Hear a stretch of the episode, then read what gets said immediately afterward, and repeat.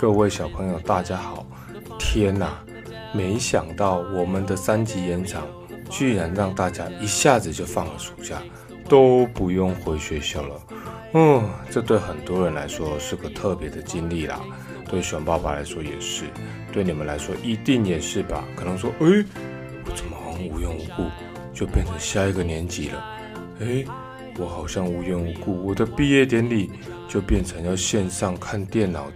举行哦，但是啊，没有办法，因为我们现在的疫情还是没有太多的进步跟改善，所以啊，如果大家群聚，比方说去上学或者是出去玩，都还是有感染的风险。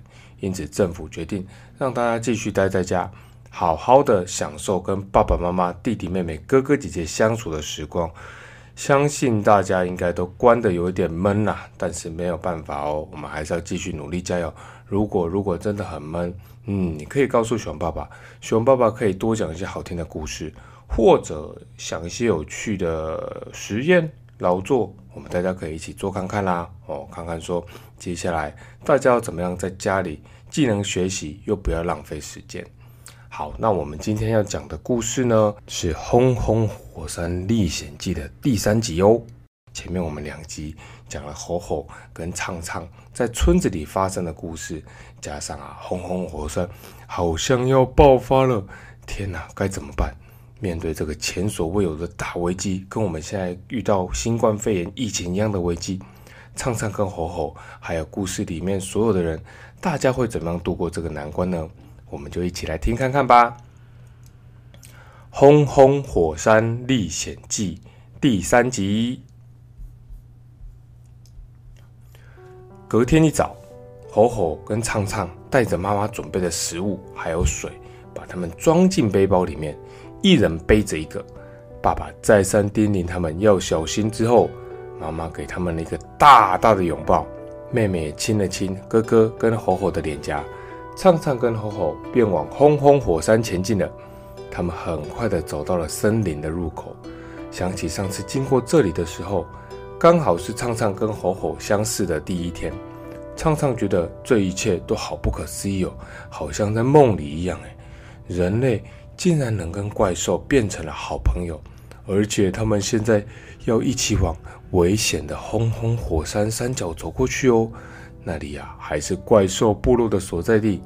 吼吼对森林的路线非常的熟悉，他们很快的就经过了上次松鼠倒掉的那个旧家。因为火山爆发的关系，松鼠早就逃走了。森林里越来越多受伤的动物，有的还活着，有的不幸的死掉了。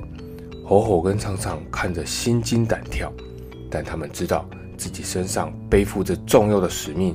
所以只能勇敢地继续往轰轰火山前进哦。另一方面，村长带着村里强壮的男人们，准备好挖地沟的工具，一行人往黑黑陨石坑走过去。走了大概一天的时间之后啊，他们才走一半，因为黑黑陨石坑离村庄太远了。村长要所有的人先扎营休息。爸爸一边盯着固定帐篷用的钉子。一边看着轰轰火山的方向，他心中挂念着吼吼跟唱唱，还有在家中的妈妈跟妹妹，希望这次大家都可以渡过难关。当整理好营地之后呢，村民们升起了萤火，大家围着萤火，吃着村里妇女准备的面包。虽然心中很担忧，但是好久没有这样围在一起合作的感觉了。很多人聊起了以前的事情，之后也唱着小时候他们常唱的歌。那是一段关于他们村落的歌。在轰轰火山的边缘，有一个可爱的小村落。小村落里，嘿，有着可爱的小村民，嘿，大大的火山，小小的村落，中间还有一片美丽的森林。哒啦啦啦，大家唱着唱着，夜色越来越黑。除了萤火之外，唯一发出光芒的就是那个轰轰火山的火山口，仿佛跟着他们的节拍，不断喷发出更多可怕的岩浆。唱唱与吼吼在森林里找了一个看起来还算安全的树洞躲好。刚吃完妈妈准备的晚餐，因为走了一天的路，感觉两只脚都软了，没有力气了。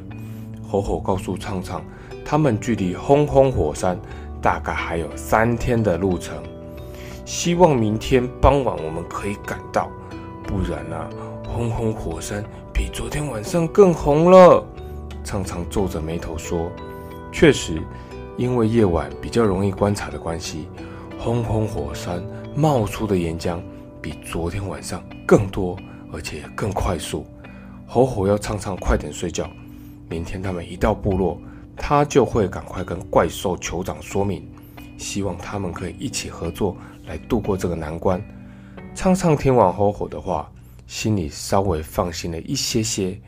他看着村庄的灯火，想着妈妈与妹妹，还有爸爸，他们不知道往黑黑陨石坑的路程是否平安。隔天早上，太阳刚刚升起，爸爸与村民们立刻收拾好营地。带着工具继续往黑黑陨石坑前进，而畅畅跟吼吼也从树洞中爬出来。幸好他们找到了一个厚实的树洞，因为啊，当他们出来的时候，发现树洞外面被昨天半夜喷出来的岩浆溅到的关系，已经烧出了好多黑色的痕迹，一早有一些还冒着一些白烟呢。原来轰轰火山喷发的距离已经来到森林的一半了。畅畅跟吼吼赶紧上路，他们一秒也不能耽搁。那天下午，爸爸他们抵达了黑黑陨石坑。这个陨石坑好大，哦，而且啊，深不见底呢。一个不小心掉进去，可能就爬不出来了。村长将大家分队，很快的便开始挖起了地沟。一群人忙着开挖。另一群人则忙着把挖出来的石头运到另外一旁，大家很有效率地把大石头凿开，把土块铲起来，装到推车里面。所有的人都非常有默契地合作着，一直忙到了深夜，直到火把的光线已经照不清楚，他们才停下来休息。地沟被挖得好深又好宽哦，大家都希望这个地沟可以顺利地把岩浆。引导到黑黑陨石坑里面哦。畅畅与吼吼在森林穿梭了三天，终于抵达了轰轰火山脚。当他们一抵达的时候，那里根本就是人间炼狱啊！原来快乐生活在那边的怪兽已经都不见踪影，满地都是被岩浆烧焦的痕迹，还有一些大怪兽的尸体。他们不是被岩浆烫死。就是被巨大的石头压死，吼吼急得大叫，但是仍然找不到族人的踪迹哦。畅畅要他先冷静下来。他们一边躲着比拳头还大的岩浆，一边找着地上怪兽的脚印，希望能够发现他们往哪边避难去了。过了一会儿，畅畅发现怪兽的脚印似乎都往西边走去，于是他跟吼吼循着那些脚印往西边的森林走。走了好长的一段路之后，足迹竟然消失了。吼吼，好担心哦！当他边叫边东张西望的时候，突如其来的一声巨响，砰！把畅畅跟他吓呆了。他们往声音传来的方向看去，原来啊，在他们附近有一个很大的山洞。畅畅跟吼吼有点害怕的对看了一眼，他们决定往山洞去看看。一到山洞口呢。怪兽的脚印又出现了，他们往里头一看，里面黑漆漆的，还摸不着头绪的时候，里面突然出现了一团火光。畅畅仔细一看，原来这个山洞很深很深，那火光是从山洞里面传来的。他与吼吼往内走去，快要抵达的时候呢，一只巨大的爪子出现在他们眼前。哇！畅畅吓了退了一大步，抬头一看。是一只跟吼吼长得很像的怪兽，但是他的身高是吼吼的十几倍高啊，看起来好吓人哦！吼吼连忙向大怪兽挥手，他们用吼吼语说了一些话。大怪兽看着畅畅，再看看吼吼，他把大手伸到吼吼跟畅畅的面前，吼吼跳了上去，他看着畅畅，对他点点头。畅畅鼓起勇气也跳了上去。大怪兽把手收回来，然后用另外一只手捧着吼吼跟畅畅，快速的在山洞里面奔跑起来。奔跑的速度好快啊！而且怪兽的脚步在山洞中传来巨大的回音，砰砰砰砰砰砰砰。畅畅从来没有在这么高的地方快速移动过，虽然心里很紧张，但是他透过大怪兽的指缝，看着底下乌漆麻黑的一片。虽然不知道经过哪些路径，但他知道他们正往复杂的山洞中心走去哦。村民们开挖的速度比想象中还快，他们已经挖了两天，地沟从黑黑陨石坑延伸到了森林的外围，但接下来才是挑战的开始。因为啊，进了森林之后呢，开挖的路线会遇到许多的树木，原先分成的两队人马必须再多分出一队来，将挡到地沟路线的树木砍倒。有些树又高又粗。要花好大的一番功夫才能把它砍下来。连忙工作的众人虽然身体觉得很累，但是啊，大家都不敢放慢速度，因为每慢了一秒钟，火山就越有可能大爆发。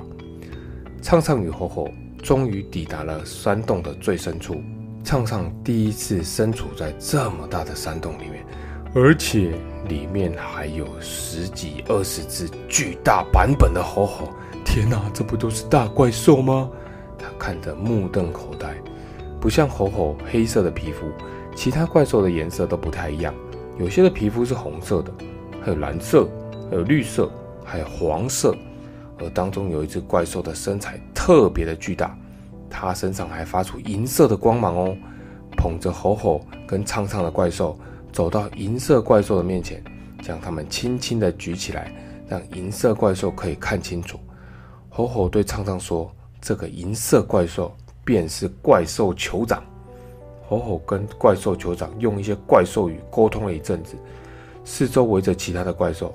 酋长听完吼吼的话之后，对着其他怪兽又说了一些话。那些怪兽一开始低着头，似乎在思考。然后呢，有一只黄色皮肤的怪兽对着吼吼说了一些话。吼吼对畅畅说。怪兽想要听听他的说法，因为他们从来没有跟人类接触过啊。苍苍心里有点害怕，吞了吞口水，看着盯着他的数十双红色大眼睛，深呼吸之后，鼓起勇气说：“你、你、你们好，我是畅畅。”吼吼在一旁用吼吼语“喔喔”的帮忙翻译，因为啊，红红火山最近爆发了。感觉随时会发生大规模的灾难呢，我们从来没有遇过这样的状况哎，因此靠人类自己的力量是没有办法完成的。刚刚我们经过怪兽部落的时候，也看到好多怪兽死掉了。我想你们应该也很担心，会不会有更大的灾难发生吧？不然也不会躲到这个大山洞里面来。有几只怪兽听完点点头。这时，怪兽酋长说了一些话：“哦，你相信这个人类吗？因为啊，千百年来，我们很少很少跟人类接触过。”吼吼回答：“酋长，其他的人类我不清楚，但是畅畅是我的好朋友。我们第一次在森林相遇的时候，心中也跟您有一样的疑虑。”很怕他会不会伤害我，但是啊，我在他们家一起生活的这段时间，我相信这些人类是很善良的。虽然很多人想把我抓起来，但是畅畅全家还是奋不顾身的保护我。酋长示意几个怪兽跟他一起围在一起讨论，畅畅跟吼吼就在一旁等着。你觉得顺利吗？畅畅问吼吼，吼吼继续拿着图卡对畅畅说：“应该吧，我也不知道，因为怪兽实在不了解人类，就像人类也不了解怪兽一样啊。”一番讨论之后，怪兽酋长走向吼吼跟畅畅，对吼吼说：“我们决定跟人类合作。”吼吼听完急忙向畅畅翻译，畅畅松了一口气，脸上紧张的表情露出了大大的笑容，连忙向怪兽们拼命的鞠躬道谢。究竟畅畅跟吼吼的冒险，还有村民们挖掘的速度会不会顺利呢？还有啊，大怪兽要怎么帮忙呢？我们下次再继续来听这个故事，也会来到《轰轰火山历险记》的最终大结局哦。相信大家都很期待，也很紧张吧？那我们就下次再见喽，拜拜。